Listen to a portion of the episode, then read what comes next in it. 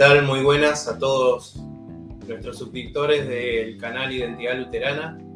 Le damos eh, la bienvenida a cada uno de ustedes. La verdad que estamos muy contentos por los números que hoy he visto en la página. Han subido a mil suscriptores.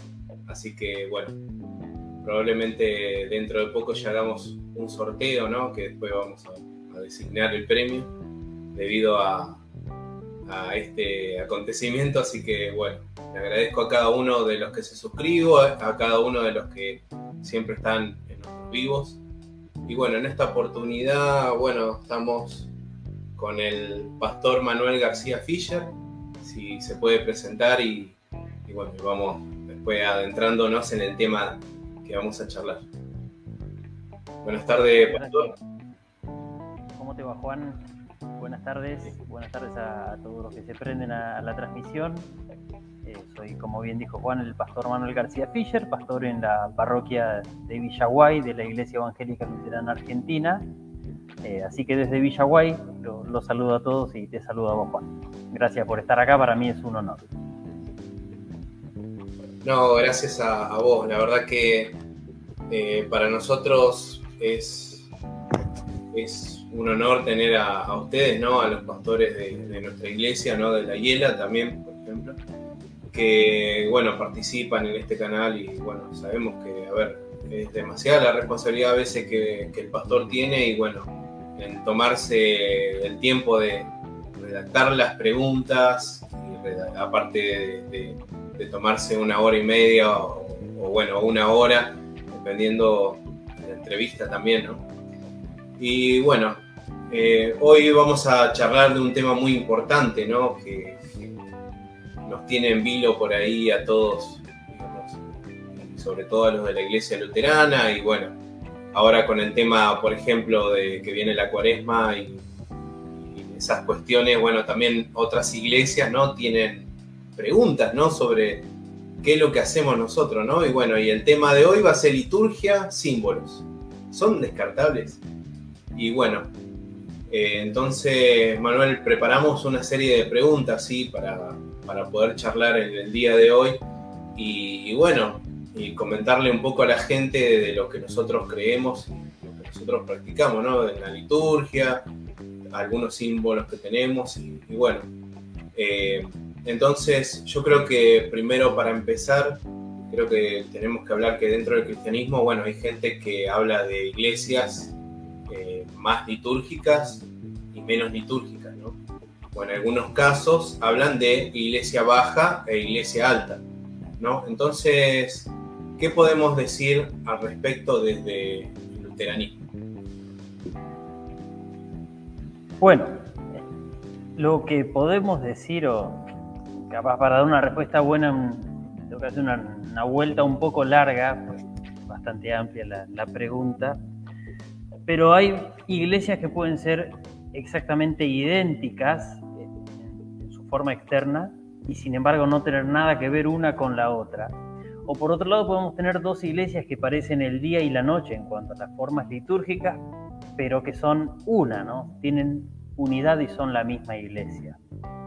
Lo clave que podemos decir al respecto es que la uniformidad no depende de las ceremonias que tengan o que celebren, cuantos ritos tengan de, institución humana, eh, porque no son esas ceremonias las que nos dan la unidad, sino son las prácticas que ejerzamos, sino que es la confesión en la doctrina. Y eso no lo inventé yo, no lo inventó Lutero, no lo inventaron las confesiones luteranas, sino que el propio apóstol Pablo en Efesios 4 dice, y voy a citar, esto es una traducción propia.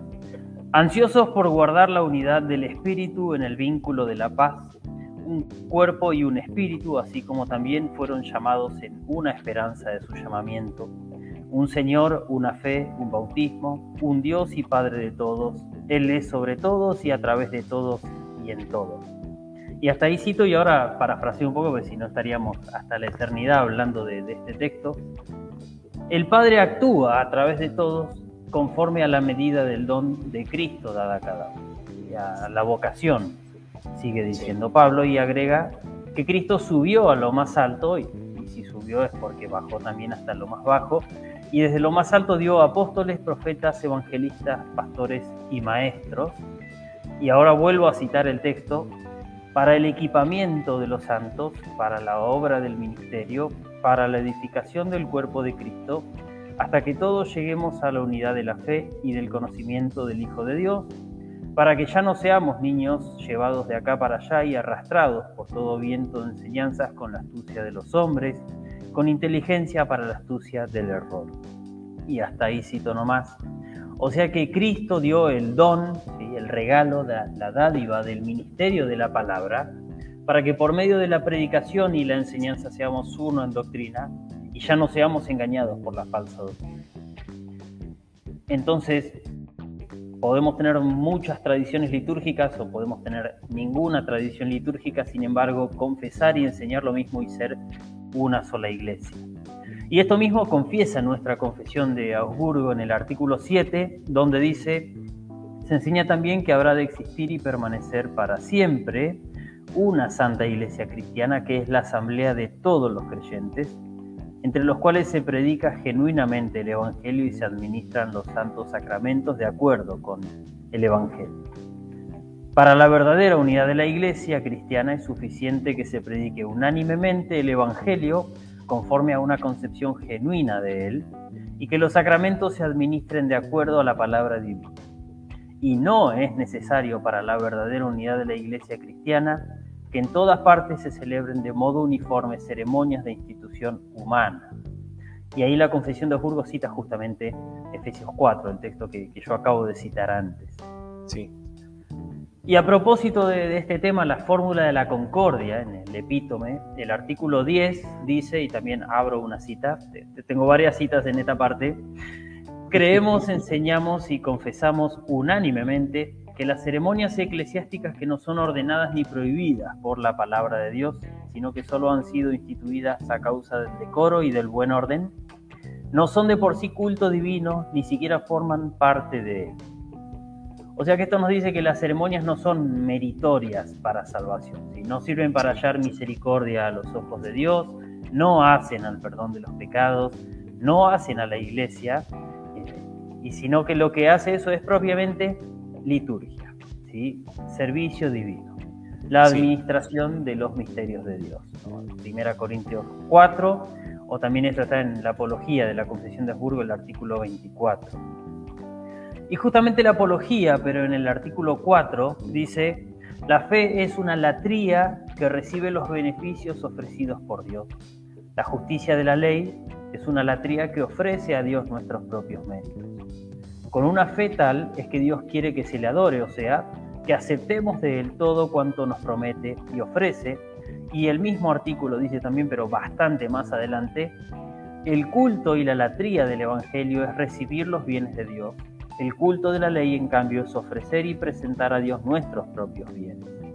Pero nosotros no podemos ofrecer nada a Dios antes de haber sido reconciliados con Él y haber nacido de nuevo.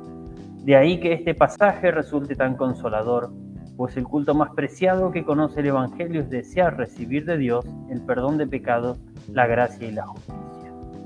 Entonces estas ceremonias son eh, eh, simplemente indiferentes, que ahora vamos a ver un, poco más lo que es eso, pero no son meritorias para la salvación, no son necesarias, ni siquiera son necesarias para que la iglesia tenga unidad. Y verlo que son tanto meritorias para salvación o meritorias para la unidad de la iglesia es verlas de, de una forma equivocada, ¿no? Es un error. Ahora bien, la pregunta era qué podíamos decir al respecto de dos tradiciones litúrgicas dentro del luteranismo confesional, ¿no? Y ahí decimos, bueno, si, si todo es tan igual, ¿por qué se ve tan distinto? Y lo que podemos decir también está en el artículo 10 de la Fórmula de la Concordia, y abro una nueva cita, ya debe estar podrido de que cite. Ah. y dice, también creemos, enseñamos y confesamos que ninguna iglesia debe condenar a otra por tener menos o más ceremonias no ordenadas por Dios que las otras si es que por lo demás existe entre ellas unidad en la doctrina y en todos sus artículos de fe, como también en el uso correcto de los sacramentos. Entonces la gran cuestión es que hay distintas tradiciones litúrgicas y ninguna es mejor o peor que la otra. Todo el tiempo se puede introducir nuevas tradiciones o eliminar tradiciones antiguas, siempre y cuando no estén ordenadas por Dios, pero tampoco estén en contra del Evangelio. ¿No? Y la fórmula de concordia aclara que todo esto se puede hacer siempre según las circunstancias, o sea que hay una sensibilidad por el contexto. Y siempre en el marco de la libertad cristiana y nunca por la coerción. También...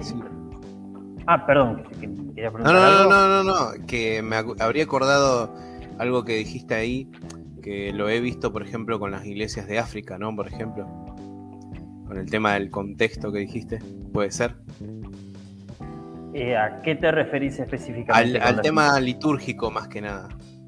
Bueno, las iglesias de, África, que son antiquísimas en cuanto al cristianismo, recordemos por ejemplo Etiopía, es la, el segundo país a nivel histórico que instituye el cristianismo como la religión oficial del país. Sin duda que van a tener una tradición litúrgica distinta a la nuestra. Y sin sin ir a África, por ejemplo, siendo que el luteranismo en Argentina proviene de inmigración europea, si nosotros viésemos las iglesias luteranas que hay en, Oriente, en Rusia, en Lituania, en Ucrania, para nosotros a simple vista eso serían iglesias católicas o peor, no nos parecerían luteranas. Sin embargo, la confesión de la doctrina es la misma y seguimos siendo la misma iglesia. Eh, lo mismo pasa, pasa en África, ¿no? Cambia la tradición litúrgica, pero la iglesia sigue siendo la misma. Así es. Bueno, algo muy peculiar que, suele se, o sea, que se suele escuchar ¿no? dentro del luteranismo, en especial es, entre comillas, ¿no? Eso es adiáfora. Para justificar o dejar de hacer alguna práctica litúrgica o, o a veces, ¿por qué no?, alguna modificación, ¿no? Entonces sería interesante preguntarnos qué es adiáfora. Y bueno, otra pregunta también referido a esto es, ¿todo lo litúrgico tiene esta posibilidad de cambio? Bueno, e-, eso primero que, dijiste, ¿no? De desechemos porque esa diáfora es una perspectiva más iconoclasta que luterana. Se parece más a una reforma así al estilo de, reformado de Karstadt o de Calvino o, de Zwinglio también. Eh, pero los luteranos confesionales vemos las adiáforas principalmente como elementos buenos a ser conservados en la iglesia por causa del buen orden, del buen ejemplo y de la enseñanza al pueblo de Dios.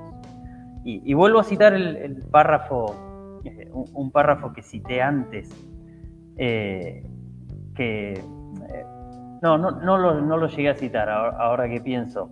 Eh, es un párrafo de la Apología de la Confesión de Habsburgo, ¿no? que dice que los padres de la Iglesia observaban aquellos cultos humanos por su utilidad en el aspecto formal, para que el pueblo supiese cuándo tenía que congregarse, para que en los templos todas las cosas se hiciesen decentemente y con orden, para dar un buen ejemplo y finalmente para que también el pueblo común recibiera alguna educación que tenían estas cuatro razones para mantenerlo. ¿sí? Agregan, porque el discernimiento de los tiempos y la variedad de los cultos son de valor para leccionar al pueblo. Y, acá me encanta cómo, lo plantea la apología. Estas eran las razones por las que los padres, eh, que, los padres tenían para conservar los cultos, lo pone al pasado, y lo conecta con el presente. Y por estas razones también nosotros pensamos que las tradiciones bien pueden conservarse. Y esta es la mirada luterana de, las adiáforas, ¿no? que bien pueden conservarse. La otra tradición, la reformada, al menos la más suave, ve esto como, sí, elementos descartables. Esa diáfora lo, podemos desechar sin demasiado análisis. Nosotros, por el contrario, tiramos para el lado de conservar, ellos tiran para el lado de desechar. Y hay tradiciones más extremas dentro de, los reformados que afirman que estas ceremonias son un vestigio de la tiranía papal y de la Iglesia de Roma. Por eso hay que desecharlas directamente. No es que está la opción, sino que necesariamente hay que desecharlas, que el lado más radical como en su momento fue la reforma de Karlstadt. Y esto atenta contra la libertad cristiana. Por eso el luteranismo va por la vía de que lo que es útil se conserva y lo que es contraproducente se desecha, pero siempre con sensibilidad y tacto con la debida enseñanza y en el marco de la libertad cristiana. Ahora, en cuanto a, la otra pregunta de qué es adiáfora, metiéndonos más de lleno en, la pregunta, sí. Adiáforas de la iglesia son todos los asuntos indiferentes para la salvación. Adiáfora es una palabra que viene del griego a diáfora. A es la alfa privativa, como nosotros decimos normal, es normal, y anormal es todo lo contrario a normal. Bueno, adiáfora es todo lo contrario a diáfora. Diáfora es importante, adiáfora, eh, perdón, eh, diferente, adiáfora es no diferente, o sea, pasándolo a español, indiferente. Porque estos asuntos no agregan ni quitan a la fe. O sea que simplemente fueron introducidos en la iglesia por el hombre, solamente con motivos de buen orden y, de enseñanza. Y son introducidos por el hombre porque no están en la escritura ni mandados ni prohibidos por Dios. Eh, entonces, siempre y cuando no sean contrarios al Evangelio, eh, podemos hacer uso de ellos.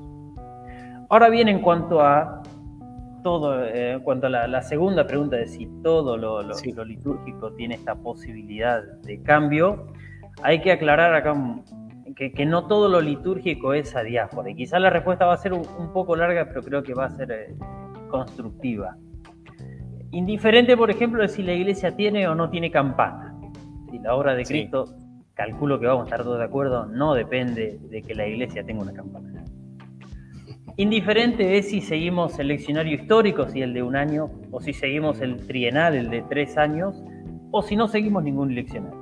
La obra de Cristo no depende de qué textos leamos en el servicio público, siempre y cuando la palabra de Dios se predique en su pureza, ¿no? sin agregarle, sin quitarle, sino sana predicación.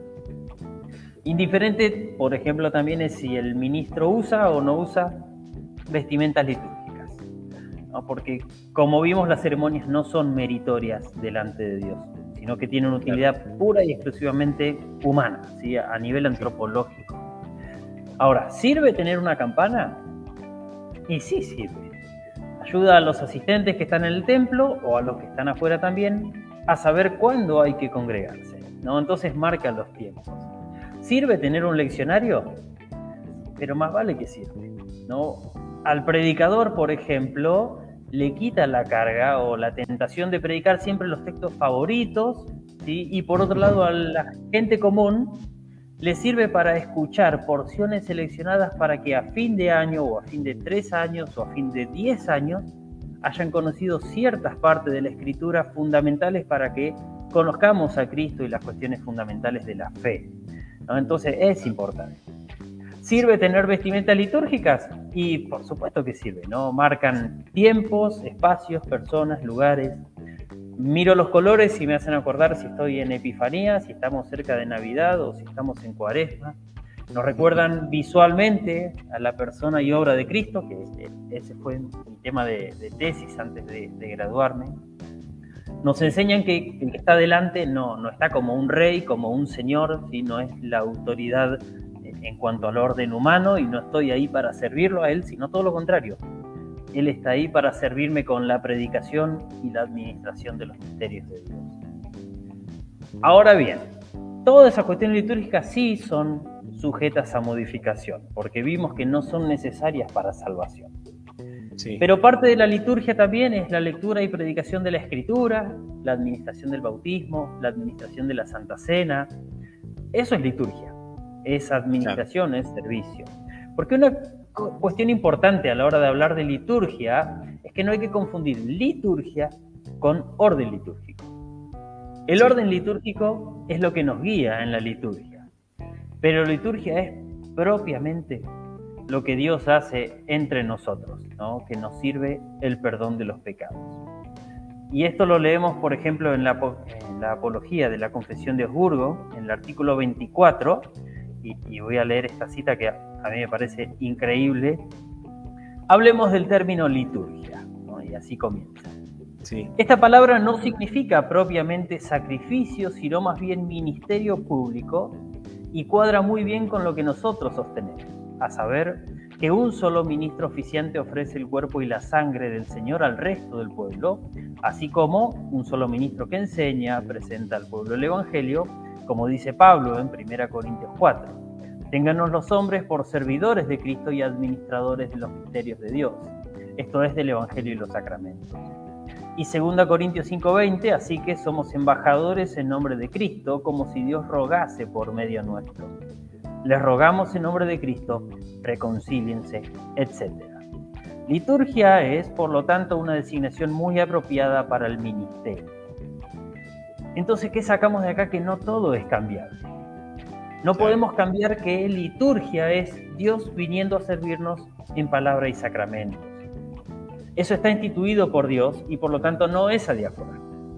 Jesús no vino a morir por los pecadores e inaugurar la salvación, para que yo ahora me apropie de esa salvación que Jesús ganó a través de mis obras, mis alabanzas, mis sacrificios. Ni siquiera en el Antiguo Testamento era así. Y pensemos que en el Antiguo Testamento sí había sacrificios, ¿no? Pero los sacrificios anunciaban, y entiéndase por anuncio, predicación, lo que Dios iba a hacer en Cristo. El tabernáculo en el Antiguo Testamento era el medio de gracia y fue instituido por Dios, no era adiáfora. Cristo murió por nuestros pecados y la adoración cristiana, el culto cristiano, la latría que, citaba la, apología, que ese párrafo que sí había citado antes, la adoración, es recibir los dones de Dios en palabra y sacramento. Eso no es cambiable ni es adiáfora, sin embargo sí es litúrgico, porque en nuestra liturgia eso pasa y esa es propiamente la liturgia de Dios que nos sirve su perdón de pecados. Después, ¿Querés usar otro orden litúrgico? Uno nuevo, con música más actual, más movidito. No sé, a alguno le gustará el cachengue. Eh, un lenguaje más simple. Dale, no, no hay problema. Adelante, está totalmente permitido. Ahora, siempre y cuando sirva a qué? Al buen orden y la enseñanza del pueblo de Dios. Claro. Los órdenes litúrgicos tradicionales en el luteranismo están basados pura y exclusivamente en la palabra de Dios y nos ayudan a centrarnos en la obra de Dios en medio nuestro en vez de nuestros sentimientos, circunstancias o gustos. Se puede actualizar, entre comillas, para mí nunca deja de ser actual, pero se puede actualizar el orden litúrgico, obvio, pero que siga sirviendo al propósito por el cual se empezó a confesionar la liturgia histórica que no tiene un par de siglos de historia, sino que desde los primeros siglos del cristianismo ya empezó a ir tomando forma. Sí, eso es muy importante, ¿no? Eh, bueno, en los círculos luteranos no es extraño, ¿no? Esto también, pero como así también, bueno, en los reformados y evangélicos, que bueno, obviamente es más entendible, surge, digamos, la misma duda con respecto a la apariencia de la iglesia luterana. Como hoy hablábamos, por ejemplo, de esas iglesias o las escandinavas, por ejemplo, o europeas, ¿no? Que siempre tienen una particularidad, ¿no? ¿Por qué en la iglesia luterana confesional los pastores, por ejemplo, utilizan pistola, alba, cuello clerical? Algo hablamos de eso, pero pero ¿por qué se viste, por ejemplo, por qué se visten como católicos, dicen algunos? O bueno, ¿Hay algún significado en todo esto? Bueno, mira, que, las dos primeras respuestas hayan sido tan largas ayuda a este tipo de, cuestionamientos. Sí. ¿De dónde surgió la iglesia luterana? Y de la iglesia católica romana. Desde dentro de, de la iglesia católica romana. O sea que nuestra tradición y la tradición católica están íntimamente relacionadas hasta cierto punto hasta son la misma tradición. Lo que se hizo en cuanto a todos estos elementos litúrgicos es librarlo de esa superstición de que eran meritorios delante de Dios y que eran sacrificiales. De eso se los despojó, pero se conserva gran parte de la tradición que, era sana y que era muy antigua y no concebida con, ese tenor ¿no? de, ser sacrificial. Como decíamos, son elementos de utilidad hacia el pueblo de Dios. Si uno va a una iglesia católica, presencia la liturgia y apenas sale, viene acá a la iglesia luterana y ve la liturgia y visiblemente va a haber algún cambio, pero va a ser mínimo, ¿no? alguno va a pensar, es lo mismo, ¿no? ¿Por qué se habrán separado? ¿No? De fondo, sí hay diferencias que son grandes y sustanciales, que, por eso nos separamos, eh, que es cómo se obtiene la justicia delante de Dios. Para nosotros es por gracia, por medio de la fe, y para el católico es por la gracia a través de las obras, ¿sí? O fe más obras, dependiendo de con quién converses o quién te dé la respuesta, puede cambiar, pero visualmente somos muy similares.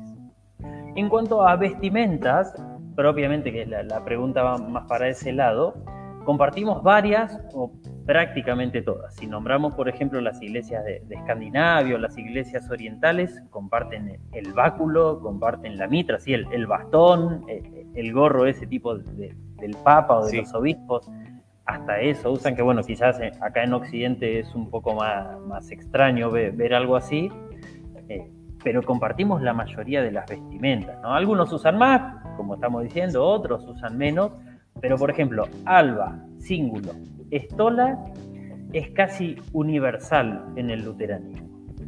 Y estas se usan, porque lo, que explicaba hace un rato, ¿no? Estas sirven a que el pueblo aprenda lo que necesita saber de Cristo, ¿no? Y eso no, lo estoy inventando yo, por más que esa era la tesis que yo defendí cuando me estaba por graduar.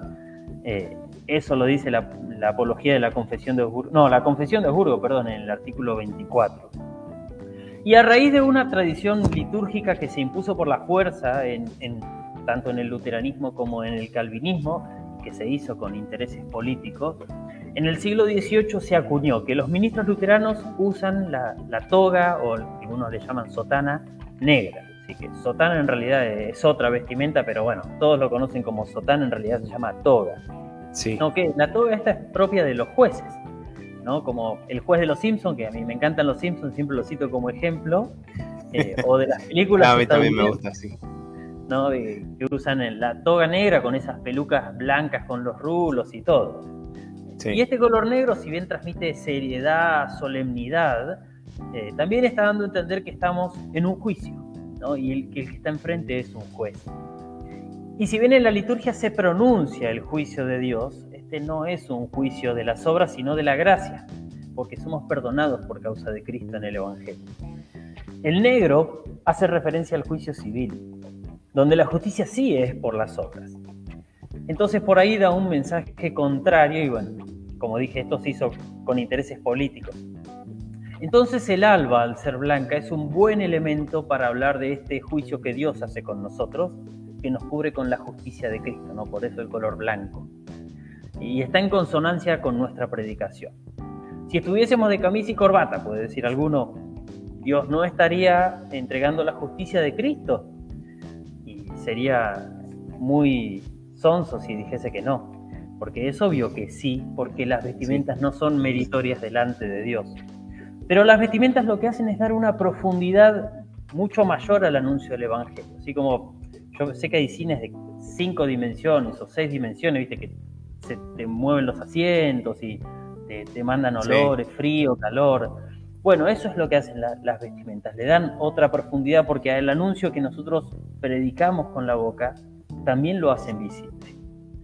Y yo puse solamente el ejemplo del alba, pero esto se aplica a todas las vestimentas litúrgicas, porque todas significan y simbolizan algo y por algo llegaron a ser una vestimenta litúrgica. Y es más, si uno lo enseña correctamente, la gente aprende a apreciarlas también. Y no solo a saber que están ahí, bueno, por tradición y, nada más. Ahora, en cuanto a lo segundo que, vos nombrabas, la camisa clerical, cuando yo empecé a hacer mi tesis, eh, hice una encuesta con, con, algunos que ahora son mis colegas, y yo aclaré de entrada que no iba a hablar de la camisa clerical. Pues todos pensaron que yo iba hacía la tesis de vestimenta litúrgica por la camisa clerical. Primero y principal, la camisa clerical no es una vestimenta litúrgica, ¿no? Al contrario, es lo que llama la vestimenta secular. Y al mejor estilo Lutero, ¿qué significa esto? Es la vestimenta civil del ministro. La vestimenta con la que anda en la calle, y entonces la gente puede reconocer que él es un ministro del Evangelio. Es como un uniforme.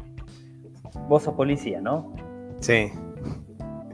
¿Cómo la gente sabe que sos policía cuando estás en la calle? Y si estoy uniformado, si no, no saben, obviamente. ¿no? Y, hasta está el, famoso policía de civil, ¿no? Que no está uniformado, no está identificado, no lleva su placa visible.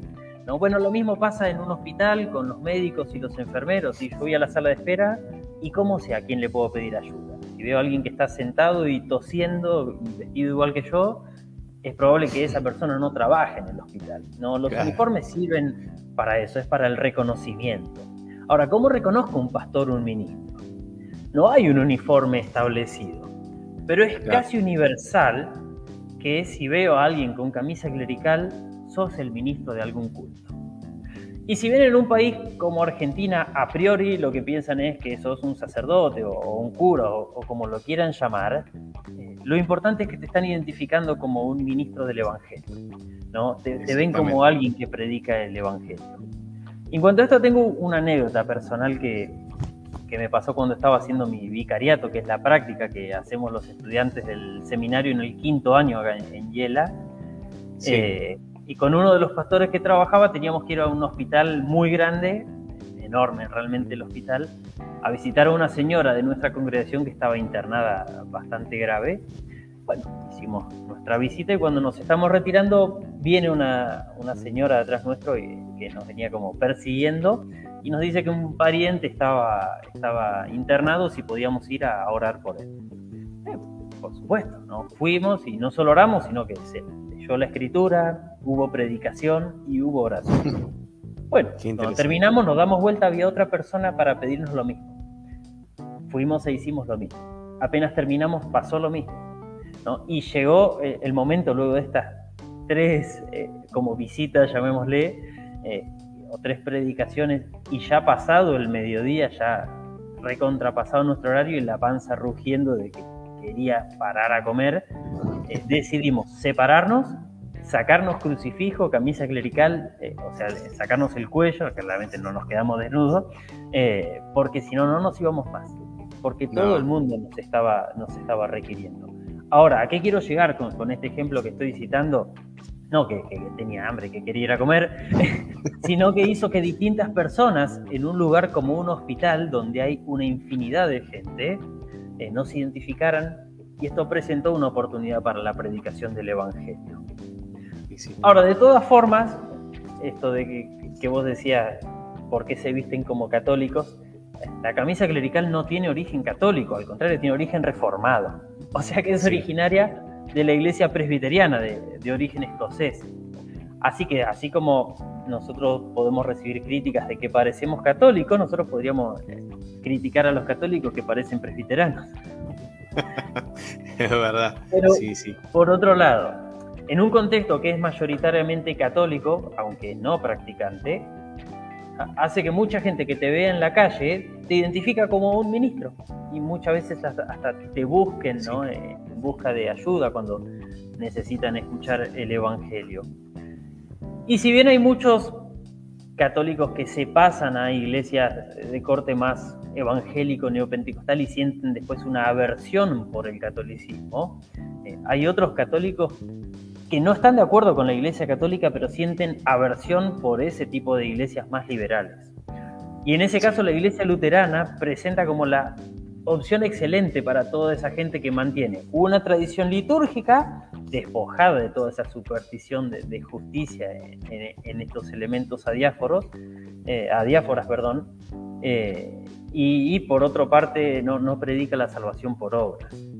¿Sí? Entonces, por mi parte, la camisa clerical, por lo menos en el contexto en el que yo me moví y en el que yo me muevo, es un elemento recontra útil y que se le puede sacar eh, un montón de jugo y que abre más puertas de las que cierra.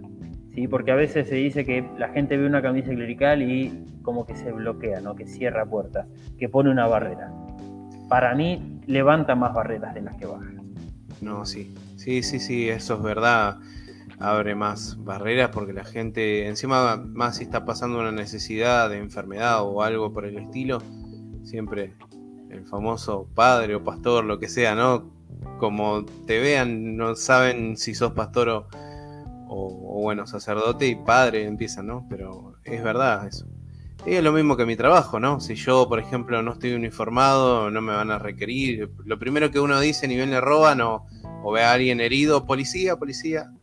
Y entonces, es verdad, ¿no? Es, es, es, muy importante. Por ahí uno le le resta importancia, pero bueno, obviamente que, tiene esa importancia, ¿no? La de, la de, estar visibilizado por ahí, ¿no? Yo escuché también una vez un sacerdote que contaba, dice que se habría puesto contento desde que salió con, el, con la camisa clerical a la calle, porque tuvo más trabajo que lo que tenía antes en la iglesia. Decía, ¿no? Que estaba ahí, que no, no venía nadie, y en la, en la calle no, todo lo contrario, ¿no? Venían eh, Padre me, me, absuelve de mis pecados, Padre me bendice, Padre me dice una palabra de aliento y así está. Así que sí, eso es verdad, ¿no? Uno lo visibiliza. Bueno, eh, otra de las preguntas que tengo es, eh, o sea, una de las primeras cosas que a mí me pasó, ¿no? Y creo que le puede pasar a, a cualquier, digamos, que viene de, digamos, de una rama evangélica, ¿no? que seguro, bueno, como dije, o sea, muchos reformados evangélicos se deben preguntar, ¿no? Que es el uso de los elementos de la Santa Cena. ¿Por qué, por ejemplo, los luteranos confesionales utilizan copas y vino, ¿no? En algunos casos, porque hay algunas congregaciones donde utilizan un jugo de uvas, ¿no? O por qué, bueno, eh, utilizan hostias, o sea, ¿cuál es el motivo digamos, de esos usos. Bueno, acá, ya salimos del, terreno adiáfora y el, artículo 7 de la Confesión de Habsburgo que cité hoy decía que la Iglesia cristiana es la asamblea de todos los creyentes entre los cuales se predica genuinamente el Evangelio y se administran los santos sacramentos de acuerdo con ese Evangelio.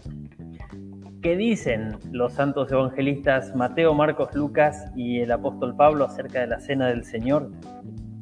voy a leer la cita, por más que me sé de memoria esto, pero lo, voy a leer.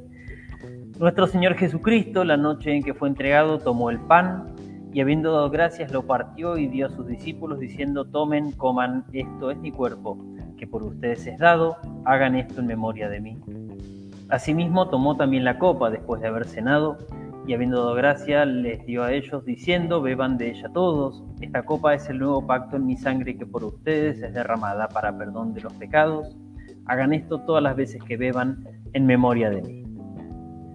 Entonces nuestro Señor instituyó el sacramento que es cuerpo y sangre en el pan y el vino, y no lo invento yo, así lo dijo el propio Señor. Sí. ¿Por qué lo haríamos de otra forma?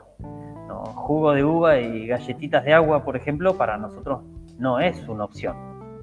Con la pandemia se instaló una discusión acerca de si seguir usando la, copa común o copitas individuales, eh, que no es el tema que estamos tratando y además llevaría toda una charla aparte. Entonces no, me voy a meter mucho en esto. Por eso lo único que voy a decir es que el luteranismo siempre prefiere la copa común, porque así lo mandó el Señor diciendo, beban de ella todos, y además comunica visualmente que somos miembros de un cuerpo y que tenemos todas las cosas en común. Ahora, usamos vino porque el Señor lo instituyó con vino, usamos hostias porque el Señor lo instituyó con pan ácimo y el pan sin levadura, y la hostia es básicamente pan sin levadura que facilita su distribución. Eh, pero, por ejemplo, algunos dicen que deberíamos partir entonces en el momento porque nuestro Señor partió el, pan en el momento. Sin embargo, Él no mandó a que lo partamos. Él partió el pan y lo dio diciendo, tomen, coman. Esas son las prescripciones del Señor. Y con el vino lo mismo, ¿no? Esta es mi sangre del nuevo pacto, beban de ella todos. Y, se terminó, Así que la cuestión descriptiva no se trata de que tenemos que hacer como una teatralización de la última cena para, para la validez, sino que esto se administre conforme a, como el Señor lo instituyó. Se cree que es el cuerpo y la sangre de Cristo en el pan y el vino, y esto es dado para que los cristianos comamos y bebamos para perdón de pecados. Así es.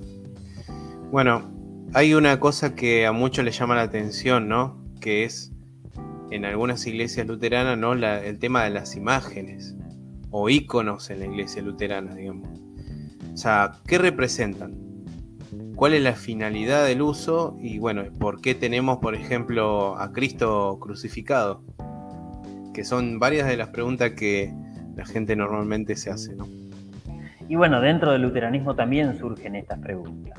A mí me han hecho estas preguntas, yo uso crucifijo desde hace unos años Eh, y surgen estas preguntas. Incluso otra vez, si fuésemos a Europa y vemos nuestras iglesias luteranas, eh, son iglesias católicas, porque eran iglesias católicas que pasaron del catolicismo al luteranismo. Literalmente no hubo modificación alguna. Quedaron como estaban. Ahora, las imágenes, ¿para qué sirven? Para la enseñanza. Para ser de utilidad en la iglesia. El propósito de todo lo que no está ni mandado ni prohibido por Dios tiene que ser que el pueblo aprenda lo que necesita saber de Cristo. Muchos citan eh, Éxodo 20 y no te harás imagen ni semejanza de lo que hay en la tierra. Bueno, el mismo que dijo eso después se hizo imagen ¿no? y habitó entre nosotros. La gran cuestión es no te arrodillarás para adorarlas, sino creer en otra cosa que no sea Dios. Eso es el primer mandamiento, ¿no? No hacer imágenes. ¿no? Entonces vamos a, poder tener, eh, o no vamos a poder tener cualquier imagen en nuestro templo. ¿Por qué? Porque tiene que servir a la enseñanza de quién es nuestro Dios y cuál es nuestra fe. No, a mí, como decía hoy, me encantan los Simpsons. Ahora, eso me da libertad para... Tengo un póster enorme yo en, mi casa. Lo, cuelgo acá atrás del altar. ¿no?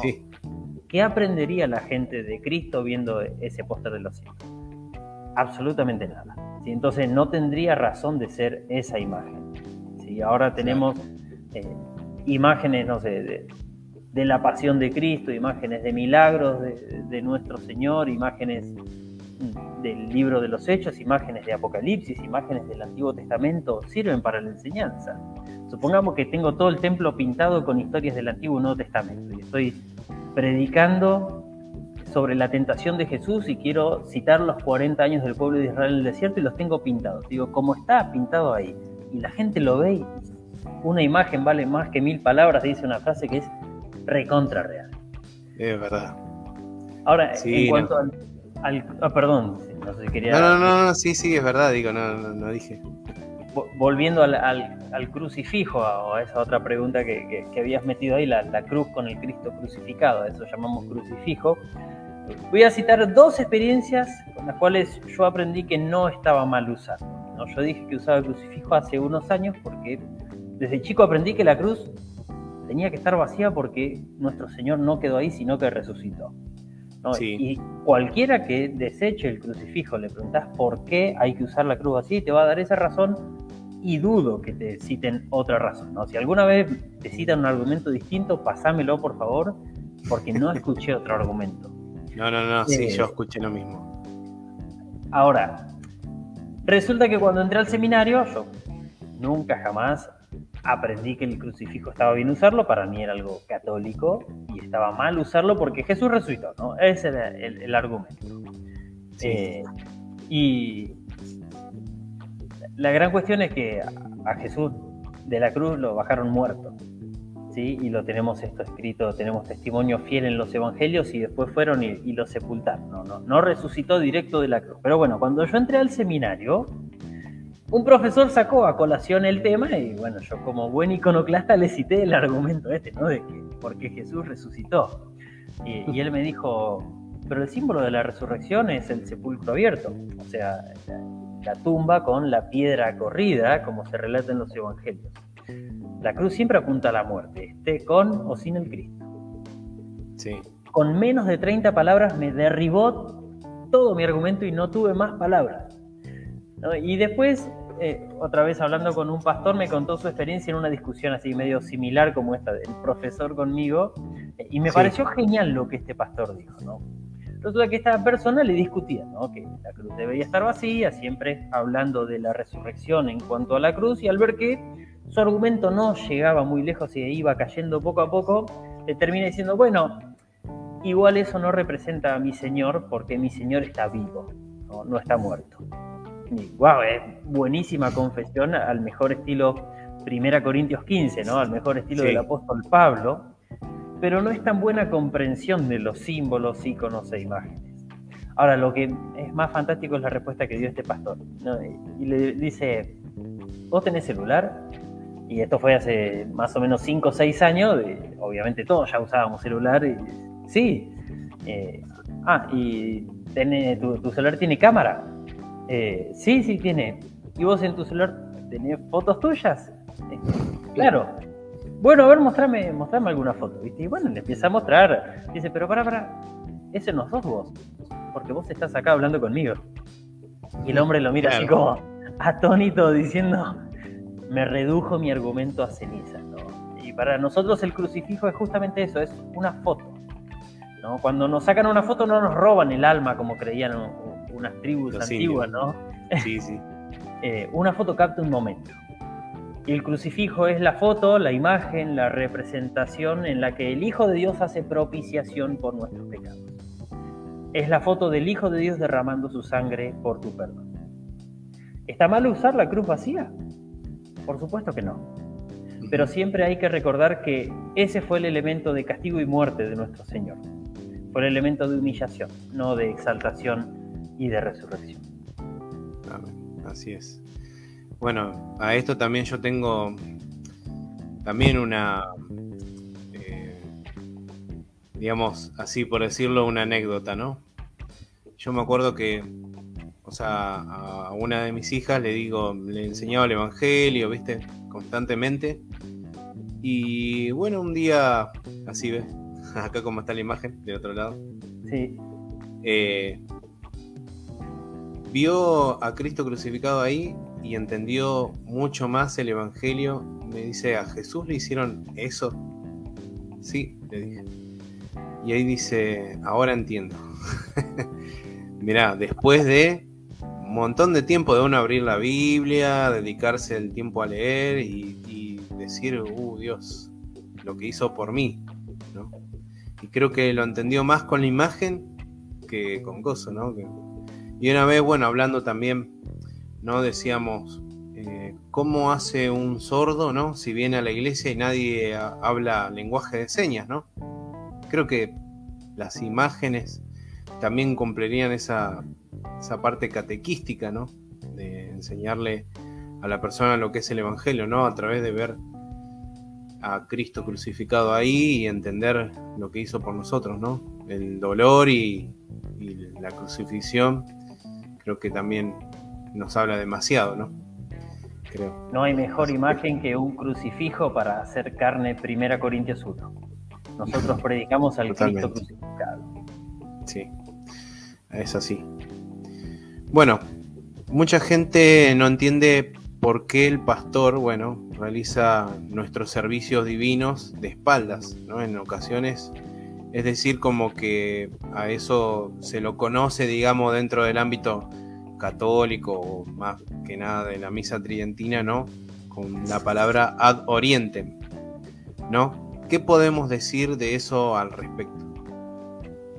Bueno, yo no, no soy un, experto en este tema. Lo que yo sí aprendí, y es lo que voy a contestar, es que la liturgia tiene dos movimientos. Uno que es sacramental y otro que es sacrificial. ¿Sí? Básicamente, en uno, lo, sacramental es lo que Dios hace por nosotros y lo sacrificial es lo que nosotros ofrecemos a Dios. Todo lo que es sacramental se hace mirando hacia la gente porque es Dios entregándonos a nosotros. Y todo lo que tiene este movimiento de nosotros hacia Dios se hace mirando hacia el altar. ¿Qué sería sacrificial, por ejemplo? Las lecturas bíblicas. No sería un despropósito si yo leo la escritura mirando a una pared. No, no tendría sentido. El sentido es que la gente lo escuche, ¿no? Predicar el sermón de espaldas. ¿no? Entregar la absolución de espaldas. ¿no? Eh, administrar la Santa Cena mirando para atrás, ¿no? Y como tratando de atinarle a la boca, ¿viste? Eso es sacramental. Eso es Dios entregándonos y eso es de frente hacia la, congregación, hacia el pueblo de Dios. Ahora, eh, no es el único movimiento en nuestra liturgia, por más que esto es el principal, ¿sí? lo que Dios hace con nosotros. Pero también nosotros ofrecemos nuestras intercesiones, nuestras oraciones, nuestras acciones de gracias, nuestras alabanzas, y todo eso lo hacemos mirando hacia el altar, ¿no? de donde también brota el perdón de Dios, donde reconocemos que también está la presencia de Dios en el sacramento, ahí entonces nosotros también ofrecemos todo lo, que es sacrificial en la liturgia. Sí, hay en la iglesia luterana un libro, un libro muy antiguo, ¿no? Llamado El ritual cristiano, que habla acerca del uso de campanas en la iglesia. Lo habría leído y me llamó la atención, entonces quería preguntarlo, ¿no? Esta ya es una pregunta muy mía. Entonces, ¿en qué momento se tocan y cuál es la importancia de, la campana, ¿no? Bueno, según el ritual cristiano eh, hay, un uso recontra variado de, cómo y cuánto y cuándo se toca. Eh, hace un rato justo había nombrado la campana como ejemplo ¿no? de, lo que es una diáfora. Cuando hablamos de campana, hablamos de campana grande, en la parte exterior del templo, sí sea una torre o el frente de la iglesia, y no hablamos de la campanita esa en las palabras de institución que tocan en la iglesia católica romana, no. Hablamos de la campana eh, que es sonora grande hacia afuera. Sí. ¿no? Y también en esto hay distintas costumbres. Yo, eh, por ejemplo, me crié en una iglesia donde hay una torre increíble y no tiene campana. Y ahora cuando vine a ser pastor acá, acá sí hay campana. Y estoy atendiendo una parroquia que está vacante momentáneamente acá cerca, entonces me, toca atenderla a mí, donde también dos de las congregaciones que hay ahí tienen campana. Y ahí te das cuenta que cada una tiene su uso distinto. Acá se usa de una forma, allá de la otra y allá de otra. Eh, pero básicamente sirve para anunciar que el pastor está entrando o saliendo. ¿sí? Eh, básicamente marca eso. También se puede usar, por ejemplo, mientras se ora el Padre Nuestro antes de las palabras de institución, una campanada por cada petición. En mi iglesia no, no se hace esto. Eh, también se puede usar por el fallecimiento de un miembro, ¿no? Que esto sí se hace, esto es más normal que se toquen campanadas simples, ¿sí? De una campanada y muy espaciada una campanada con la otra. Entonces avisa a toda la, congregación que vive cerca, caso es bastante, que alguien falleció. Y automáticamente empiezan a llamarte o te mandan mensajes a ver qué, es lo que pasó, quién fue, ¿no? Por ejemplo, voy ahora y toco la campana y te aseguro que por lo menos dos personas me van a o llamar o hablar a ver quién se murió. Y la campana sirve para eso, sirve para anunciar. Es como una especie de despertador, pero no para que te levantes, no, no para levantarte de la siesta, no despertarse, sino para, bueno, es momento de escuchar la palabra de Dios y participar de los sacramentos. Eh, ¿Por qué la iglesia luterana, digamos, eh, tiene el púlpito, el altar y el bautisterio y están, digamos, ubicados en los respectivos lugares que están, ¿no? Eh, es muy particular ver por ahí, digamos, el púlpito más al costado, no tan cerca del altar, va, va, al costado del altar, ¿no? No enfrente, como por ahí en otras iglesias evangélicas que tienen el púlpito en el medio, en el centro, ¿no? Y el altar, obviamente no tienen altar en, esas iglesias. Y, por ejemplo, el, bautisterio, ¿no? Que hay algunos que la tienen ubicada en otro lado, o, por ejemplo, no sé, en el caso, bueno, ya hablando de otras iglesias evangélicas, bueno, no, tienen un bautisterio, pero sí abren algún lugar para, para hacer los bautismos, ¿no? Entonces, ¿por qué nosotros tenemos esas ubicaciones, ¿no? Bueno, hay varios elementos acá. Eh, el púlpito suele estar ubicado, si uno entra de frente a la iglesia, si mira el altar de frente a la izquierda. ¿sí? Ese sería el lugar habitual de un púlpito. Pero esto es una cuestión de tradición. ¿no? Lo que tiene que tener el púlpito eh, tiene que ser un lugar para que todos puedan ver bien y principalmente escuchar bien la predicación. ¿sí? Eh, no, no es lo normal ponerlo frente al altar, justamente porque el altar está en el centro por el libro de Apocalipsis.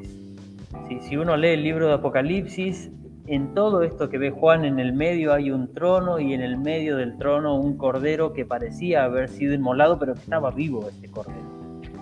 Y de ese libro de Apocalipsis, aunque parezca una, una barbarie y que haya sido el último libro que entró en el canon de la tradición cristiana, eh, es el libro del que se tomaron muchísimas tradiciones litúrgicas de la iglesia. Eh, esto también merece un estudio aparte. Yo voy a tratar de resumir y de ser lo más claro posible. Eh, el culto que retrata Apocalipsis es el culto celestial. Y en eso vamos a estar, creo, todos de acuerdo. yo le voy a agregar una, una aplicación más que Apocalipsis retrata también nuestro culto, pero voy a ir por partes. En el Antiguo Testamento Moisés instituyó el culto del tabernáculo, ¿no? conforme le había sido eh, mostrado en el modelo que él vio del cielo. Esto está en el libro de Hebreos capítulo 8 y en Éxodo capítulo 25 está este versículo tal cual.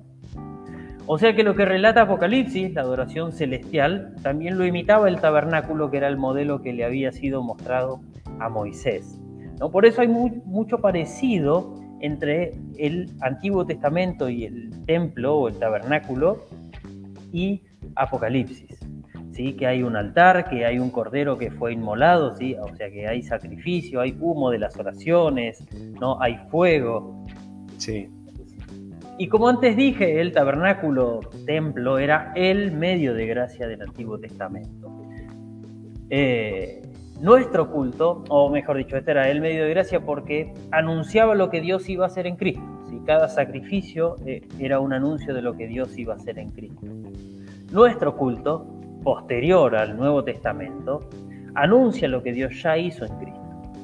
O sea que nuestro culto y el del Antiguo Testamento tienen el mismo propósito, que es anunciar la obra de Dios, anunciar a Cristo que está realmente presente entre nosotros en la palabra y en los sacramentos para entregar el perdón y la salvación que Él ganó con su muerte y resurrección.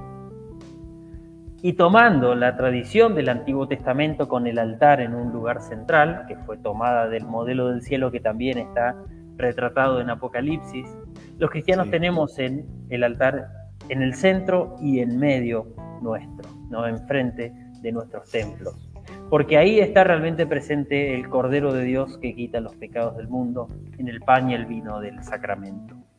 Y ahí ya no se hace un sacrificio, sino es un altar eh, en donde se hace un sacrificio que anuncia lo que Dios iba a hacer en Cristo, porque Dios ya lo hizo en Cristo. Ahí lo que se hace es simplemente ofrecer al Cordero que está en pie, está vivo en medio del trono porque vive, pero que parecía inmolado porque fue sacrificado para nuestro perdón. Y si ondeásemos un poco más en esto, llegaríamos a la conclusión de que el culto celestial es también nuestro culto actual. Están los mismos elementos, la Trinidad presente en su palabra y en el bautismo, el Cordero vivo, aunque inmolado en medio del altar, y el pueblo de Dios reunido alrededor de la presencia de Dios que ya venció y que nos hace partícipes de esa victoria. Pero como te digo, esto merece un estudio aparte y si a alguien le interesa, este estudio ya existe eh, y se llama El cielo en la tierra, un libro de Arthur Jazz, eh, que es una eminencia del luteranismo y de la teología a, nivel mundial. Si alguien no escuchó hablar de Arthur Jazz, eh, que lo investigue, realmente es increíble el trabajo de este hombre. Y ese libro en particular para aprender de Apocalipsis y aprender de, de liturgia es fantástico. Sí, sí, sí, es muy buen libro. Es, es interesante lo que plantea, así que lo recomiendo yo también. Y bueno, y por último, nos queda una pequeña reflexión, ¿no? Que vamos a hacer en la liturgia. Todos, todo es importante o lo más importante es punto suspensivo. Esto lo dejo a tu criterio. Todo es importante o lo más importante es? La fiel predicación del Evangelio y la administración de los sacramentos conforme al Evangelio. Si en tu iglesia tenés eso, tenés todo lo necesario. Si tenés todo lo que hace la diferencia para la salvación, todo lo diáfora. Podés tener todas las ceremonias más históricas y antiguas, eh, pero si no tenés el Evangelio no tenés nada. O por el contrario, podés despojarte de todo y ser el más austero y el más humilde de toda la tierra eh, y sacarte de encima todo lo que suene a papista, pero si no tenés el Evangelio, sos más papista que el Papa. Lo importante entonces es, cuando de adiáfora se trata, informarse cuál es el sentido de tener ceremonias de institución humana y no descartar todo como, bueno, un aderezo inútil. Estudiar si nuestras tradiciones o nuestra ausencia, nuestra falta de tradiciones son útiles o contraproducentes a la predicación del Evangelio, de dónde surgieron, a dónde apuntan, etc. A la hora de hablar de un cambio, sea para agregar o sea para quitar, tomarse el tiempo, la paciencia, analizarlo, enseñarlo con toda simpleza y nunca, pero nunca hacerlo por la fuerza, sino dentro del marco de la libertad. Y por último, para aquellos que se apresuran en eliminar adiáforas o recortar la liturgia o desechar tradiciones que tienen siglos de historia en la iglesia de todos los tiempos y lugares, o para quienes las demonizan, ¿sí? como no, eso, eso no es de Cristo, que piensen que todo esto tiene una razón de ser y que esa razón de ser está bien argumentada a lo largo de la historia. Y que antes de desechar una tradición de la, de la iglesia tenemos que tener un buen argumento para hacerlo un argumento que pese más en la balanza que el argumento por el que tal o cual tradición fue introducida y mantenida a lo largo de la historia. no estamos hablando de tres, cuatro siglos de historia, no estamos hablando de cinco siglos como tiene el luteranismo como tal, eh, o desde la Reforma, estamos hablando de 18, 19 hasta 20 siglos de historia.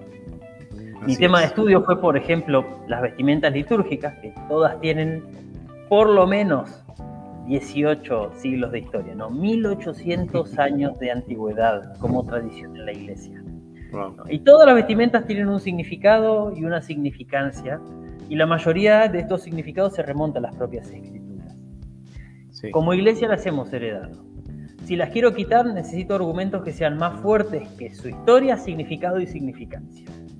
Y yo nombro las vestimentas porque, bueno, fue mi tema de estudio, pero esto se puede aplicar a todas las demás adiáforas litúrgicas o asuntos indiferentes. Porque el criterio siempre es el mismo, y cito otra vez el artículo 24 de la Confesión de Osburgo, que esta es básicamente el resumen de mi tesis, ya que el propósito principal de todas las ceremonias debe ser que el pueblo aprenda lo que necesite saber de Cristo. Eso es lo único necesario. Exactamente. Bueno, eh, acá Miguel Núñez, el pastor Miguel Núñez, dice un saludo al reverendo Manuel García, qué alegría verte enseñando hermano. Eh, Muchas gracias. Borpagel dice buenísimo. Así que bueno, le agradecemos a los 12, a las 12 personas que estuvieron en el vivo. ahí se mantuvo entre 12 y 14, pero la verdad estoy agradecido porque la verdad que están, están, están conectándose y interesándose por el programa y bueno, les pido que apoyen a esto, ¿no? ¿Sí? Eh, no, no estamos pidiendo plata, por las dudas, o sea, apoyando en qué sentido? En el sentido de que eh, compartan, eh, comenten a otros de la página, ¿sí?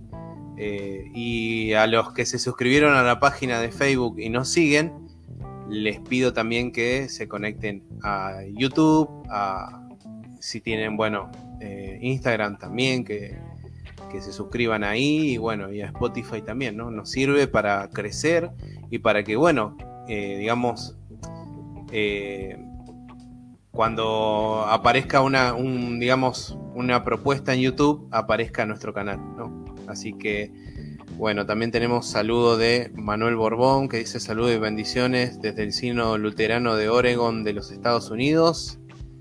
Y tenemos un saludo de Luteranos Confesante que dice: Excelentes hermanos, muy clarificante todos los expuestos. Bueno, eh, acá también Juan Istep dice: Buena charla, bendiciones hermanos. Muchas gracias a todos ustedes. Bueno, que Dios le bendiga y nos vemos en la próxima.